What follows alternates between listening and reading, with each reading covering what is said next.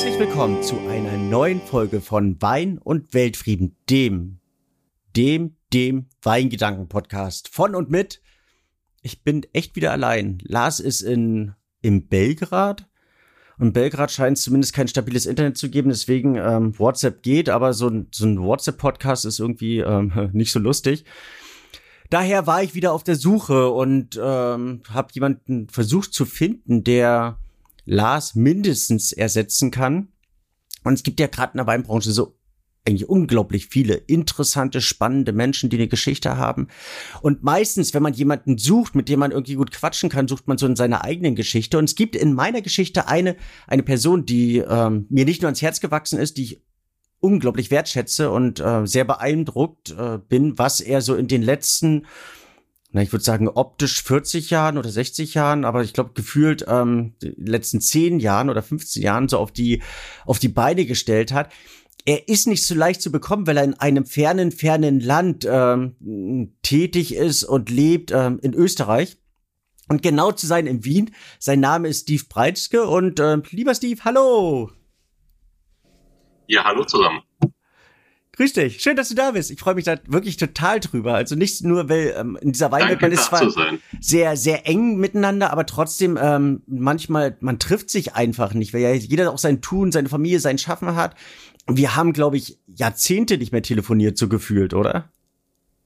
Ja, nach, dem, nach der tollen Einleitung mit den gefühlt 40 Jahren weiß ich auch, warum wir nicht so oft telefoniert haben miteinander. okay, das, das ist dann so Angstvermeidung oder irgendwie so. genau, nein, so klar, nein. Eigentlich mögen wir uns, auch wenn das nicht so gut rüberkommt oder für oh, andere ja, nicht so, so greifbar ist. Wir, wir kennen uns ja auch wirklich schon sehr, sehr lange. Oh ja.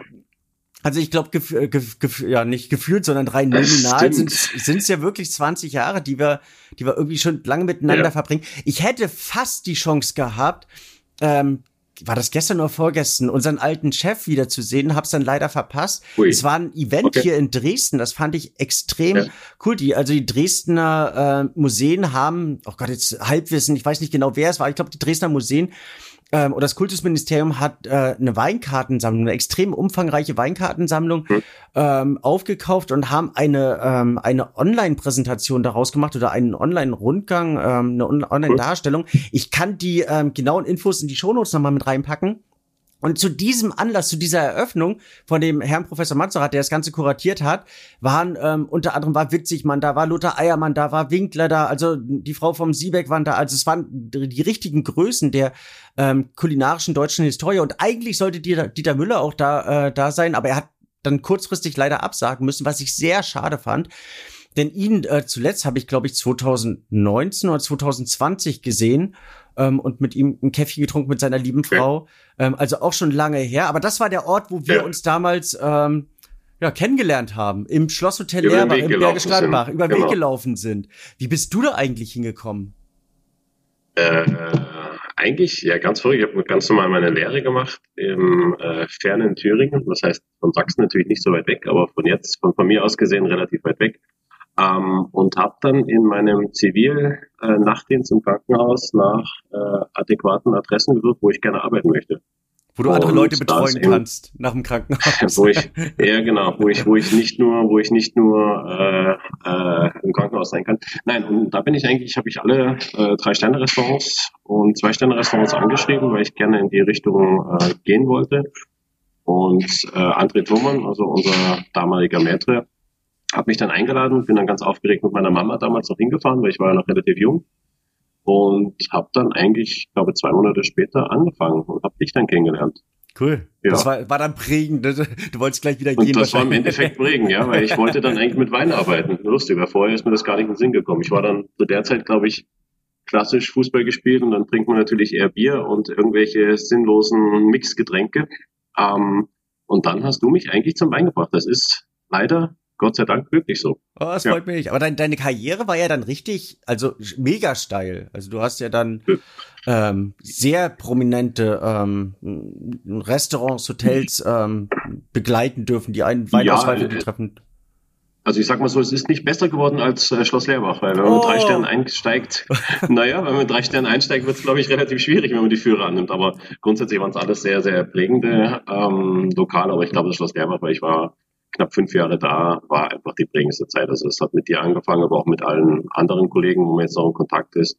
Ob es äh, Köche ist, der Nils Henkel natürlich, Dieter Müller, äh, so viele äh, Sterneköche, die jetzt, die damals beim, beim, beim Dieter Müller eben gelernt haben oder, oder eben gearbeitet haben, die man jetzt erfolgreich sieht, was natürlich einfach für das Haus spricht. Und hm. ich war knapp fünf Jahre da, habe dann von der ähm, äh, Einstiegsposition eines Kommis bis bis eben zum zum Aushilfssommelier, wenn ich mal, wenn wenn du mal krank warst oder zu lange an einem Tisch gestanden bist. Ich war nie krank. Äh, dann, dann halt am Tisch, dann warst du am Tisch, dann habe ich dich halt nicht gesehen den ganzen Abend, weil du an einem Tisch gestanden bist. wir, wir haben ja eigentlich alles gesucht, ne? Das ja, ja. ja. Ich meine, du hattest ja eigentlich einen richtigen Kommi, aber der war wahrscheinlich dann auch bei einem Weinkeller oder so. Ja, wie auch immer.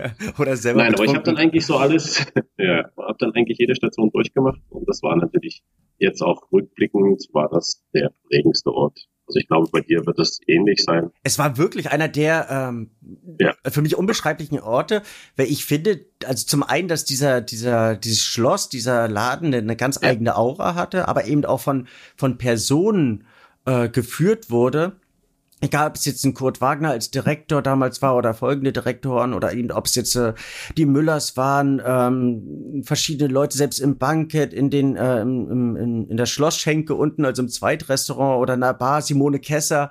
Ähm, es waren irgendwie alles so richtig kultige Figuren, die äh, dieses Schloss geprägt haben und ähm, ich, ich denke da so gerne drüber nach und ich glaube, so hätte man so irgendwie drei Wünsche. So einer der Wünsche wäre wahrscheinlich mit vielen ehemaligen da einen Abend mal in diesem Restaurant zu verbringen, wie wir es damals erlebt haben. Es war ja doch irgendwie eine ganz andere Restaurantkultur. Es war ähm, irgendwie greifbarer alles. Und das fand ich, fand ich, ähm, ich denke da gerne und, und äh, sehr ausgiebig dran zurück. Ja, also ich muss, muss auch äh, eingestehen, dass das grundsätzlich mal eine sehr, sehr gute Idee wäre, aber ich glaube, äh, das möchte keiner be bewirten oder bedienen. Ne? Das könnte, könnte ausarten. Aber wie du schon sagst, das waren alles. ja, genau.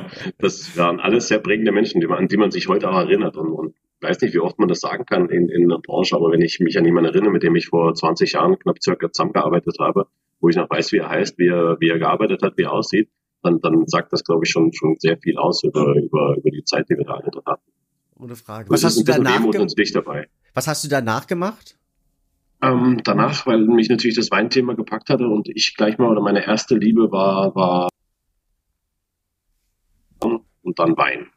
Mhm. Ähm, die Reihenfolge hat sich geändert heutzutage, aber deswegen bin ich an die Mosel gegangen, eigentlich, weil mir der Riesling natürlich gepackt hat und das war für mich eigentlich äh, klar, dass ich gerne an die Mosel gehen würde, war dann beim Harald Rüssel im äh, Landhaus St. Urban. Bin dann gleich als Restaurantleiter Sommelier eingestiegen. Ähm, die Mosel an sich war natürlich sehr spannend, weil man sehr viele alte Jahrgänge probieren konnte, weil dort viele Verkostungen stattgefunden haben und weil natürlich ähm, das Landhaus St. Urban mit, mit dem St. Urban Zug natürlich auch ein Top-Weingut hatte.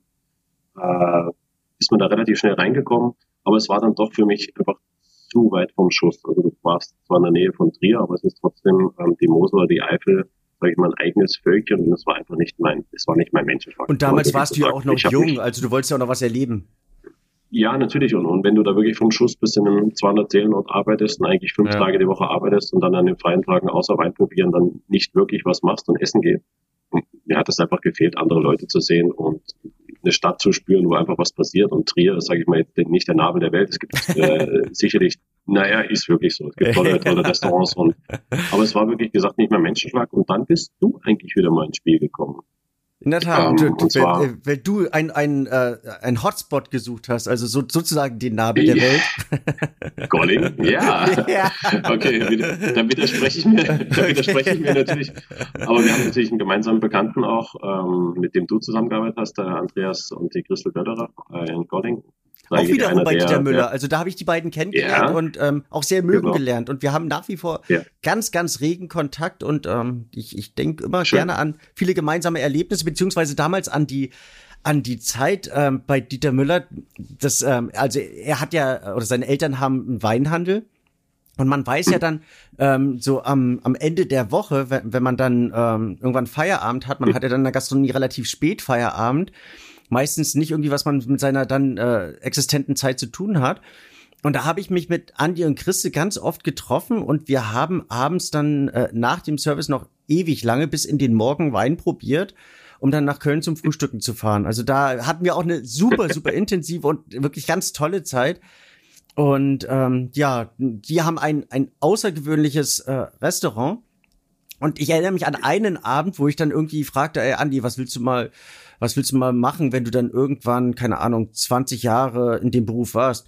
Sagt er, mein Ziel ist, der beste Koch Österreichs zu werden. Das hat er eigentlich auch nahezu geschafft. Also er wurde ja wahnsinnig oft ausgezeichnet als, als bester Koch oder bestes Restaurant, ja. etc. Also hat so eins der, der Benchmark-Restaurants in Österreich mit ihrem Genießerhotel sind sie ja eigentlich auch mhm. sehr, sehr legendär. Und ähm, ja. das Tolle ist, sie sind beide noch wahnsinnig menschlich geblieben. Das mag ich daran. So wie die ganze Familie. Es ist ein reines Familienunternehmen. Mhm. Der Weinhandel, der ja auch ähm, richtig erblüht ist, die Notheka, ja. das Hotel. Und ähm, dann letztlich mit dir. Du hast es aus Deutschland bereichert. Äh, weiß ich nicht. Ich habe aber zumindest das deutsche Riesling eingeführt mit mit mit äh, Gegenwind, heftigen Gegenwind, obwohl Echt? man nicht weit weg war von der deutschen ah, Grenze. Okay. Ja, es war schon so. Also ich bin, also genau, durch, durch den Andi sind wir eigentlich äh, ins Gespräch gekommen. Er hat jemanden gesucht fürs Restaurant, für die Sommelier-Tätigkeit und ähm, ich wollte eigentlich weg von der Mosel. Und dann hat sich das so ergeben und dann war ich halt unten, habe zwei, drei Tage Probe gearbeitet und habe gesagt, cool, das, das würde mir gefallen, wann können wir starten? Und das ging auch alles relativ schnell. Und ähm, wusste eigentlich nicht, worauf ich mich einlasse. Aber es ist, wie du auch schon sagst, ein, ein Familienunternehmen, also sprich alle äh, Key, Key-Positionen sind mit, mit Familienmitgliedern äh, besetzt. Und da reinzulassen, gerade ins Restaurant, war halt recht schwer, weil der, der Papa vom Andi, vom, vom Andi Dörrer, ähm, war eigentlich immer der Patron, also sprich der Wirt, der, der Sommelier, der Restaurantleiter, der alles, der Ausbilder. Und der hat sich eigentlich zu der Zeit so eher zurückgezogen, wollte sich dann auf den Weinhandel äh, konzentrieren. Und ich sollte eigentlich so das Restaurant übernehmen. Aber es war eher so eine stille Übernahme. Also es mhm. war nicht so, dass, okay, hier, da, mach mal, sondern es ging halt so schleichen und er war trotzdem jeden Abend da und hat dir über die Schulter geschaut und hat äh, geschaut, was du da machst. Und natürlich gerade die Stammgäste wollten natürlich die Weinempfehlung von ihm haben. Das ist, das ist natürlich selbstverständlich. Aber das muss man auch lernen. Mhm. Aber es war eine sehr, sehr prägende Zeit. Also gerade natürlich, äh, weil die Weinkultur und das Weintrinken mit Deutschland und Österreich eigentlich überhaupt nicht vergleichbar ist. Also ich sage ganz offen, dass der Österreicher definitiv mehr Wein trinkt als der Deutsche. Echt? Äh, auch mittags, was in Deutschland, ja, definitiv. Also in Österreich wird wirklich getrunken. Okay. Ist so. Und egal, ob du, ob du in Salzburg, in, in, in Vorarlberg oder in Wien bist, äh, oder im Burgenland, also die Burgenländer und die Steirer trinken am meisten, das ist mal, das ist mal Fakt. Das kann ich wirklich, äh, das ist wirklich Fakt. Und, kann, kann ich insofern ähm, bestätigen, weil wir ja ähm, aus der Glasserie die äh, die Döllerers mit ins Leben gerufen haben.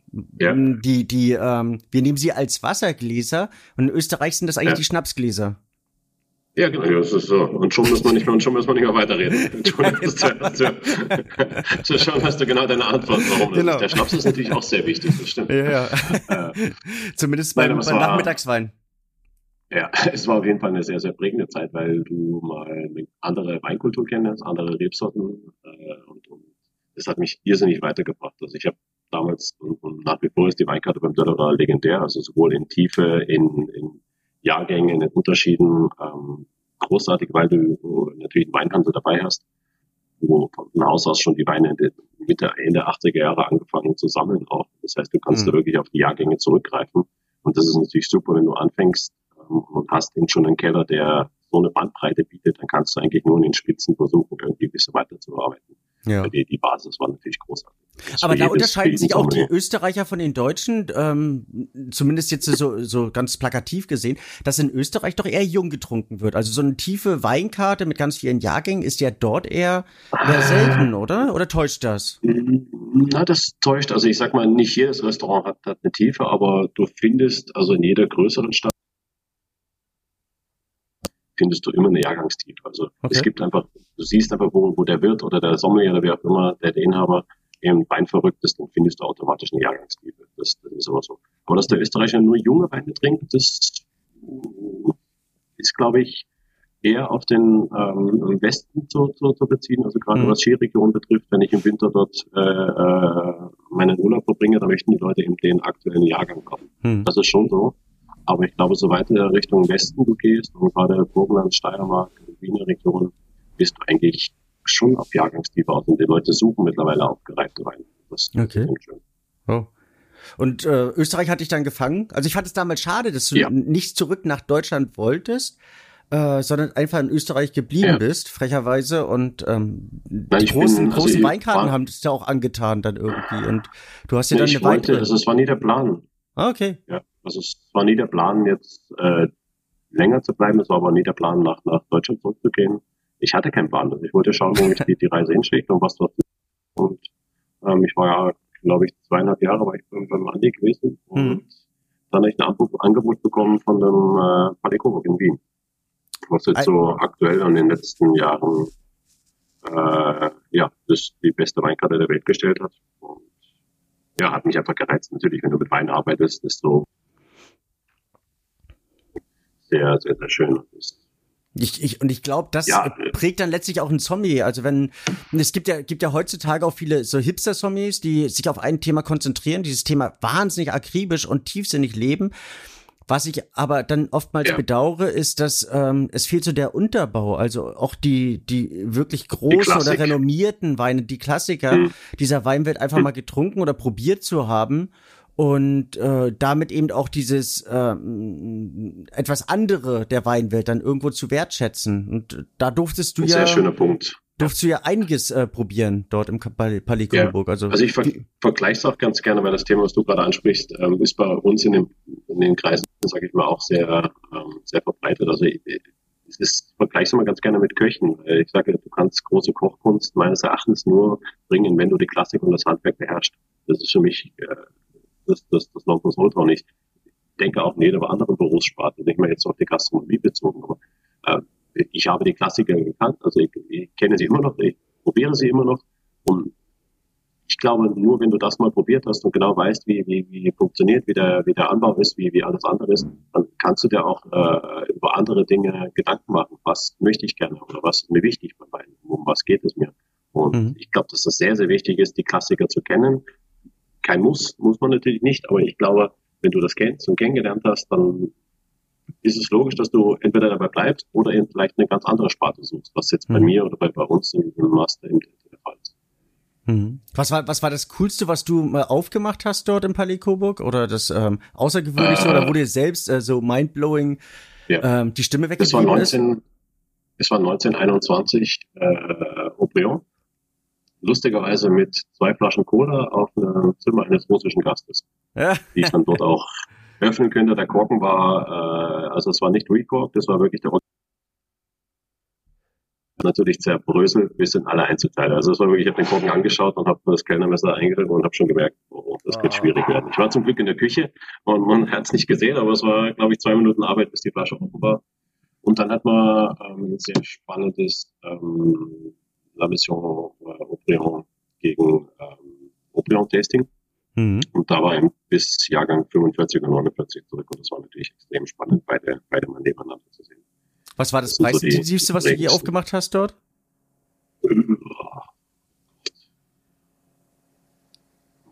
Müsste, glaube ich, irgendwas um die 25 raus gewesen sein. Das okay. eine größere Flasche, Petrus, aber nagel mich nicht fest.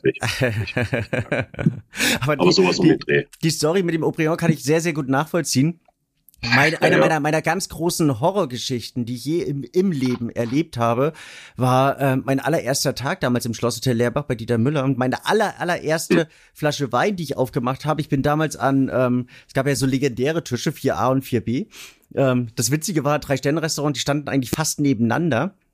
Also für alle, die, die nicht da gearbeitet haben oder nie da waren, also ich glaube, es war ein Abstand von 20 Zentimeter. Ich musste extra abnehmen, um zwischen den Tischen yeah. durchzukommen. Das war äh, schon sehr interessant. Und jedenfalls habe ich die Weinkarte hingebracht, habe die Weinkarte dann abholen wollen, fragen wollen. Also wie gesagt, mein erster Gast im Drei-Sterne-Restaurant. Ich war, kam gerade aus Amerika, war total aufgeregt, äh, fragen wollte, was er trinkt. Und er sagte, ähm, ja, zum am Anfang nehme ich ähm, Dagenopil für das ist noch äh, einigermaßen okay. Und danach, danach nehme ich äh, 90er Grange.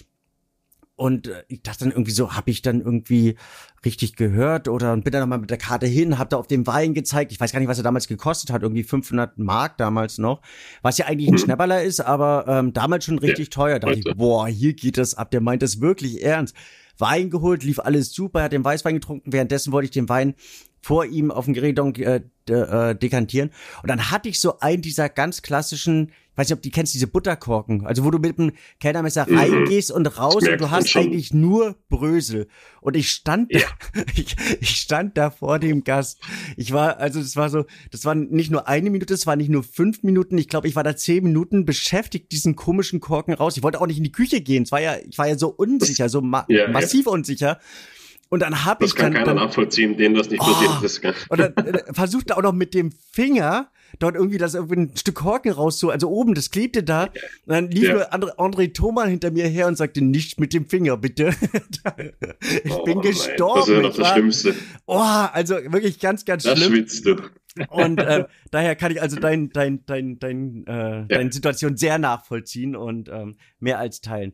Aber du warst dann das fertig mit pa Palais Coburg mehr oder weniger und ähm, dann ist dein, ist, ist das dein Lebenstraum oder war das eine, eine Notsituation, dass du dein eigenes Lokal aufgemacht hast mit einem Freund zusammen? Ja, dann bin ich ja noch eigentlich, ähm, also ich bin Palais Coburg anderthalb Jahre geblieben. Es war halt so eine Zwischenlösung zwischen dem damaligen ähm, Zwei-Sterne-Restaurant und äh, Sevio Nicol, der kommen sollte. Und ich sollte so die Lücke füllen und dann eigentlich so auch ins, ins äh, Gourmet-Restaurant mit rübergehen. Ja, meine Intention. Also es war mhm. spannend, mit, mit den Jahrgängen natürlich auch, auch die Tiefe zu sehen und auch wie das abläuft, weil es natürlich ein extrem riesiger Weinkeller ist. Damals wurde dann der Zweitkeller noch in der, in der Schweiz aufgebaut für das Restaurant.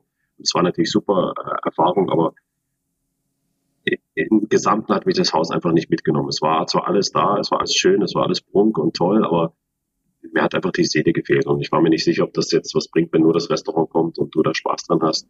Mhm. Ich wollte einfach, mir war damals schon klar, dass ich eher in die, in die ähm, nachhaltige ähm, Weinwelt eintauchen wollte, also sprich, A, wo, wo äh, einfach mal Winzer mit, mit, mit Herz mit dabei sind, wo es einfach nicht um Prestige, Jahrgänge und, und, und Preise geht, sondern äh, einfach junge Winzer auf die Karte holen, die man vielleicht noch nicht kennt und wirklich Arbeit reinstecken. Meine mhm. Weinkarte für äh, zwei Millionen ist mit Geld schnell gekauft. Ja, also das kann dir heutzutage immer noch jeden Wein kaufen. Und das, das macht für mich keinen Reiz. Aber ich wollte von null eine Weinkarte aufbauen und äh, das mitbestimmen und vielleicht ein bisschen einen anderen Weg einschlagen. Und, äh, dann ist ein ehemaliger ähm, Kollege, äh, der Chefsommelier war im, im Sofitel in, in, Wien, im zweiten Bezirk. Das war Luftlinie, weiß ich nicht, 600 Meter weg von Palais Coburg. Wir haben ein neues Hotel aufgebaut 2010 und ich sollte da Mai so elf mit äh, einsteigen als zweite Sommelier. Es ging dann relativ schnell, nach zwei Monaten war ich dann Chefsommelier, weil er ist gegangen, hat ein anderes Projekt gemacht. Und dann stehst du halt mit einem Restaurant, was sieben Tage die Woche aufhat, was äh, 120 Sitzplätze hat, was eine Bar am Wochenende hat, wo 300 Leute sind, wo einfach mal eine komplett andere Geschwindigkeit herrscht. Ja, Party mhm. ist alles sehr äh, gemach mit äh, knapp 20 Zimmern, mit einem, zwei Restaurants mit maximal 60 Plätzen jeweils das war alles sehr, äh, sehr ähm, überschaubar. Ja, und, mhm. und, und so viel ging es halt wirklich ab. Es war dunkel, es ist äh, sehr modern gewesen, wir haben laute Musik gehabt.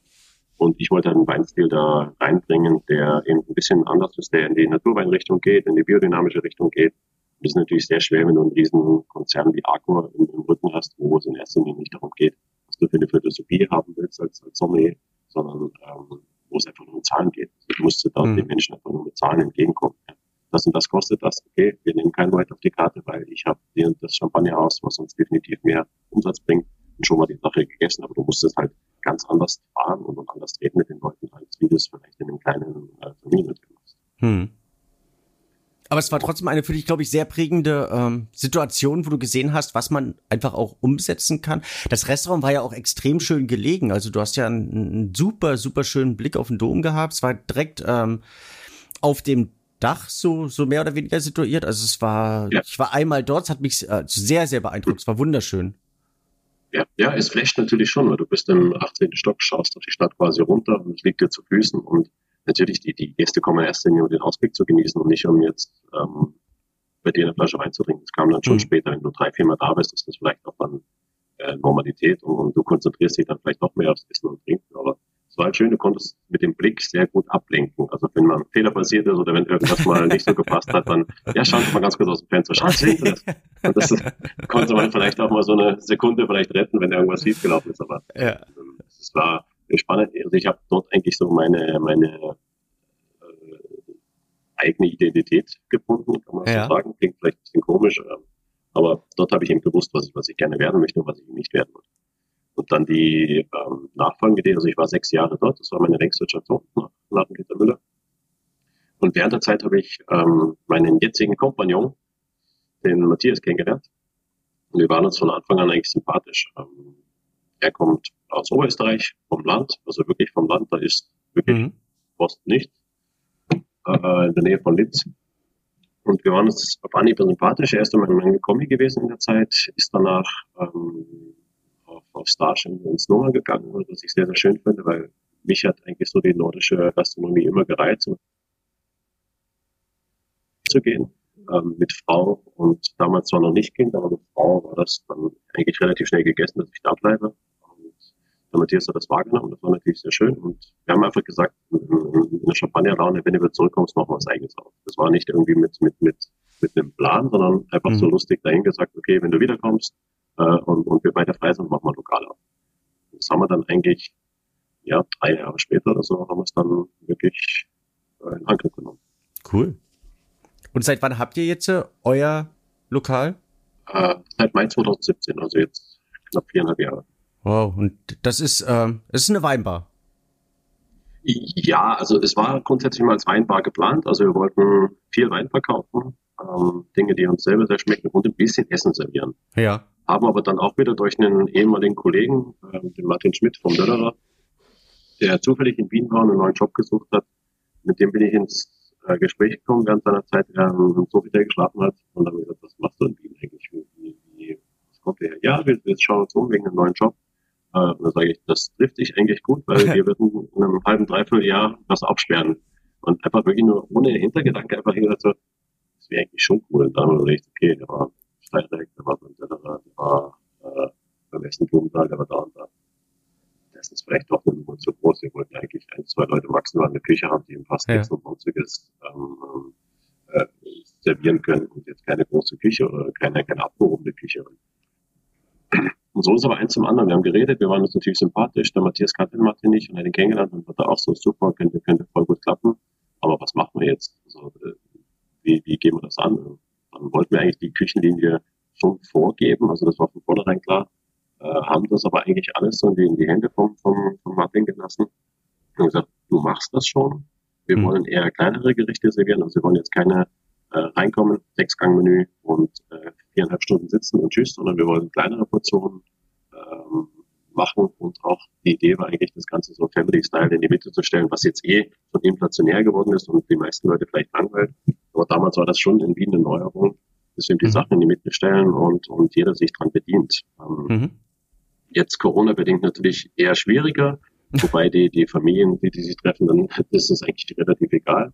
Aber es ist schon so, dass ähm, das damals eher neu war und die Leute das auch eher vom Konzept ein bisschen über, über ähm, überzeugen musstest. Aber mittlerweile lieben es die Leute. Die kommen einfach wirklich rein und sagen, okay, äh, wir nehmen immer das Deckgangmenü, alles nee, bitte, wir nehmen alles die komplette Karte.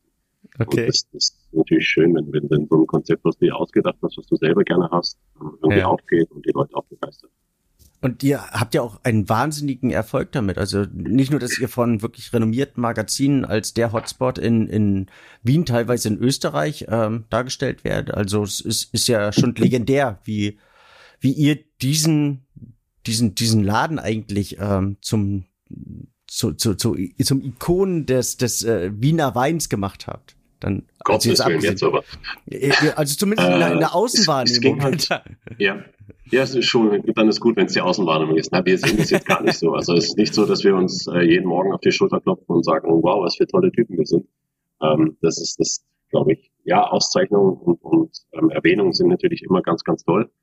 Ähm, nur weiß ich nicht, ob also es war nie unser Ziel. Wir wollten eine mhm. tolle, äh, ähm, ein tolles Weinbistro machen, wo Preis-Leistung stimmt, wo jeder sich was findet. Aber das Ganze natürlich schon mit dem, mit dem Hintergedanken, ähm, dass, dass wir die Weine und das Essen servieren, was uns schmeckt. Klingt erstmal egoistisch, weil wir sind ja ein Gasthaus. Aber ich sage trotzdem, ich kann nicht so kaufen, wo ich nicht dahinter stehe. Das habe ich mhm. sehr lange gemacht im, im, im, im Weinbusiness und in, in, der Gastronomie. Aber äh, ich möchte keine Coca-Cola verkaufen. Ich möchte, mhm. also ich will jetzt keine Marken nennen. Okay, Coca-Cola lassen wir auch raus. Ähm, Kann, kannst du zustehen, dass du es nicht verkaufen möchtest? ja, okay, passt. Dann lassen wir es drin. Und, und ähm, ja, es ist unglaublich schön, wenn man, wenn man Erfolg hat und Erwähnung hat, aber wie du gerade sagst, es ist eine Außenwahrnehmung und ja. einer sagt es, der andere greift es auf und war vielleicht noch nie dort und findet und sagt trotzdem, da musst du hingehen. Es ist immer schön, wenn Gäste kommen und sagen, wir sind das erste Mal hier, wir kommen auf Empfehlung von so und so viel und denkst dir, wow, von dem, das ist mhm. voll cool. Äh, ja, klingt toll und wir haben es, glaube ich, in, in vier Jahren geschafft, dass wir uns einen Namen gemacht haben, dass die Leute ähm, zu uns kommen und sagen, ihr habt ein sensationelles Preis-Leistungsverhältnis, was uns sehr wichtig ist. Also ich will Natürlich wollen wir Geld verdienen. Wir, wir müssen unsere Mitarbeiter, unsere, unsere Mieter und alles zahlen. Aber ich möchte auch, dass die Leute rausgehen und sagen, äh, äh, toll, da möchte ich am liebsten nächste Woche wieder hingehen und nicht, okay, mhm. das, das machen wir vielleicht mal nächstes Jahr, wenn du Geburtstag hast, weil es ist ja doch sehr teuer. Ja. Mhm. Also ich möchte immer, dass die Leute ähm, rausgehen und wirklich sagen, wow, also für, für ich habe was erlebt heute Abend, ich habe was mitgenommen und ich bin aber jetzt nicht meine Geldtasche losgeworden für den Monat. Ja. Dass man eine gewisse Selbstverständlichkeit damit leben kann. Also ich glaube, das ist ja auch so ein bisschen der, ja. der, der Weinstil, den du im Allgemeinen äh, lebst, dass du gar nicht so, so elitär sein möchtest und äh, auch gar nicht von oben herab hm. deine Weine empfiehlst, sondern dass du Gott, dieses, dieses Selbstverständliche und dieses äh, jemand zum Anfassen einfach sein möchtest. Ja. Also ich bin, ich mag es gar nicht, wenn man mich anfasst, aber, aber im, im, übertragenen Sinne natürlich sehr, sehr gerne. Nein, ja. es, bringt, glaube ich, niemanden was, weder, weder Winzer noch, noch äh, Gastronomiekunden, wenn du Leute von oben herab, weil, weil du vielleicht denkst, dass du mehr Wissen hast, weil du das Ganze schon 20 Jahre machst. Das bringt niemanden was. Das muss auf Augenhöhe sein. Natürlich äh, kannst du nicht jeden und willst du auch nicht jeden glücklich machen. Das war nie, nie mein, mein, mein Anspruch. Aber es sollte doch schon sein, dass die Leute einfach sagen, hey, Laden, da kann man hingehen. Nee, das, das, das finde ich aber auch. Also du versuchst ja. nicht zu gefallen, du versuchst nicht nicht nett zu sein, sondern du bist das, halt so ein richtiger Typ. Du. Also, du ja, bist halt so ein nicht, richt, richtiger Typ. Das finde ich cool. Also du du du bist du und du bist mhm. echt und das äh, glaube ich macht den ja, den Laden auch so so besonders und so einzigartig. Ja, ich schon, also ich glaube, es lebt natürlich. A, steckt der Name natürlich von Matthias und mir in dem, in dem, Laden drin. Hm. Äh, das heißt, es muss sowieso jemand da sein, der greifbar ist. Also es ist immer jemand da, meistens sind wir zu zweit, aber ab und zu ist man halt einer nicht da.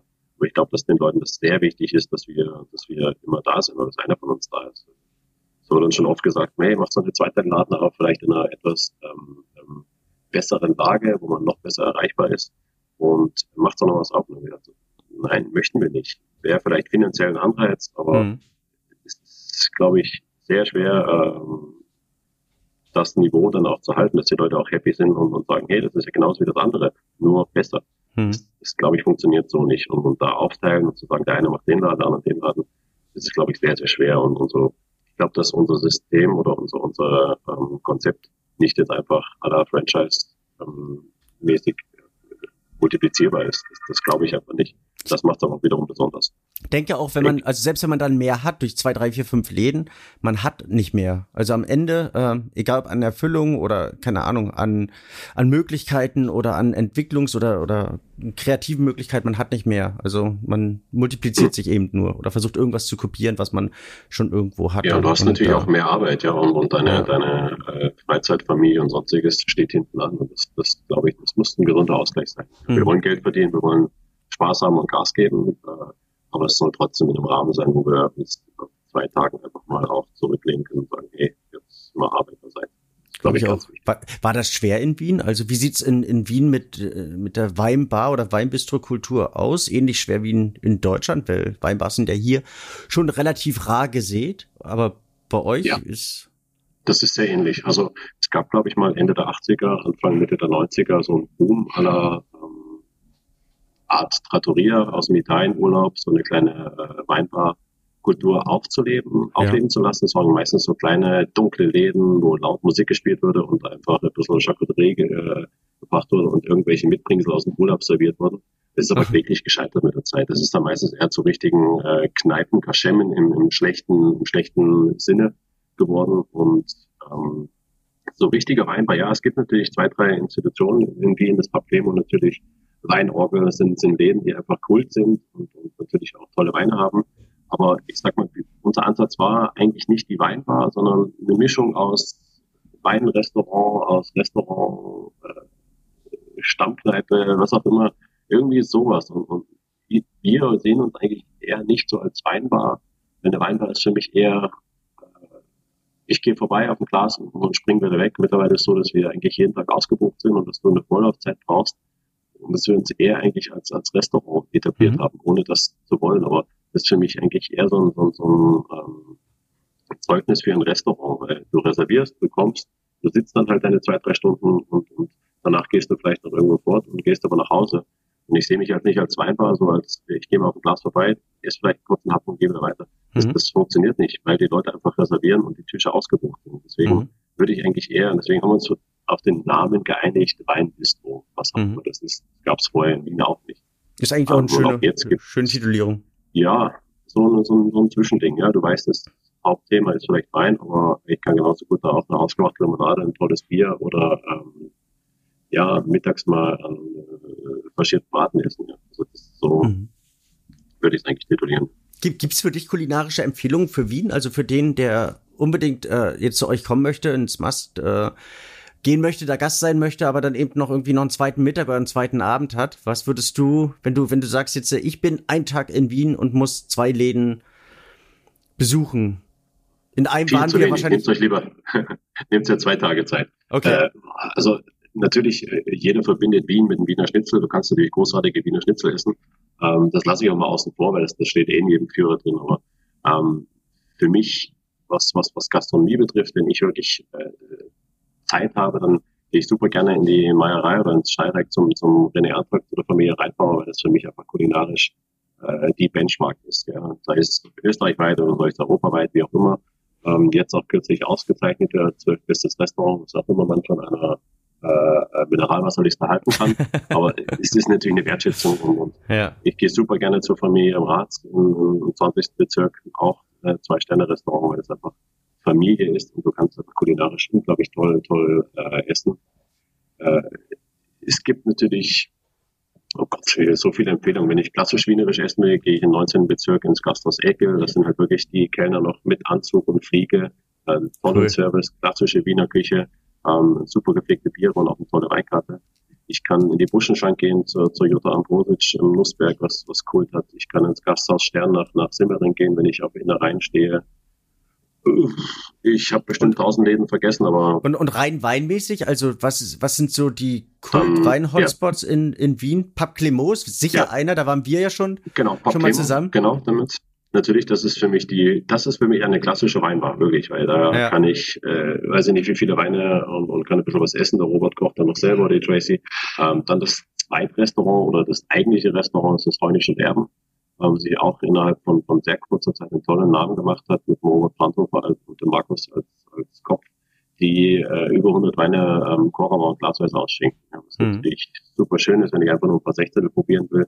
Kann aber auch dort eine Weinkarte mit, weiß ich nicht, tausende von der Position, ich weiß es gar nicht, wie viele das ist. Aber das ist immer, immer äh, weinmäßig definitiv top auf der Höhe der Zeit.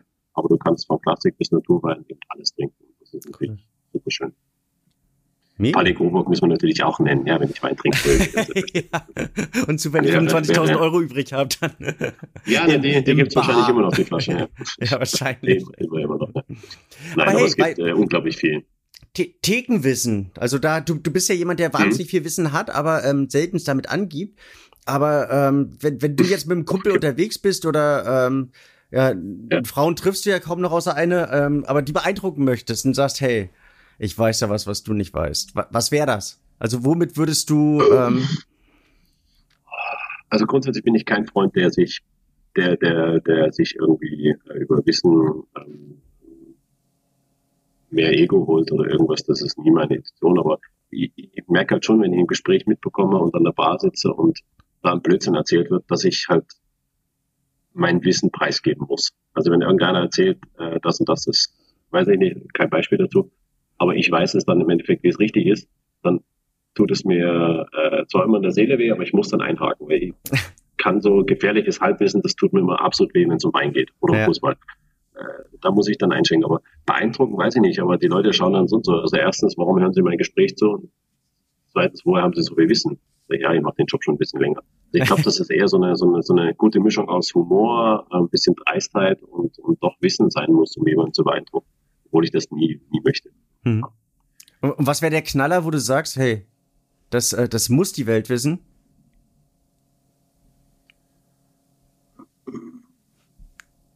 Boah, da tue ich mich echt schwer. Also wenn es jetzt auf mich bezogen ist oder, oder generell? Allgemein. Also wenn du so im Gespräch hm. bist und ähm, du, was hm. ich schon immer mal über Wein wissen wollte. Ja, das glaube ich schon. Also mein Steckpferd oder unser Steckpferd ist jetzt schon der, der, der Naturweinbereich und da habe ich mich schon sehr reingelesen und auch mit extrem vielen Winzern natürlich Kontakt und, und ich glaube, dass da mein Wissen recht, recht, ähm, recht weit fortgeschritten ist mhm. und ich glaube, dass gerade in dem Bereich extrem viel Halbwissen Vielleicht was Naturwein ist. Also das, das wissen ja die wenigsten. Was, also es ist ein Begriff, ähm, dass man auch alles in ja, einen Pot werft, Orange und Natural ja, genau. und ja, genau. le letztlich, also ich finde finde das äh, so interessant, weil ja eigentlich fast jeder Wein irgendwo Naturwein ist, egal wie er produziert wird. Weil der wird natürlich aber auch wiederum nicht.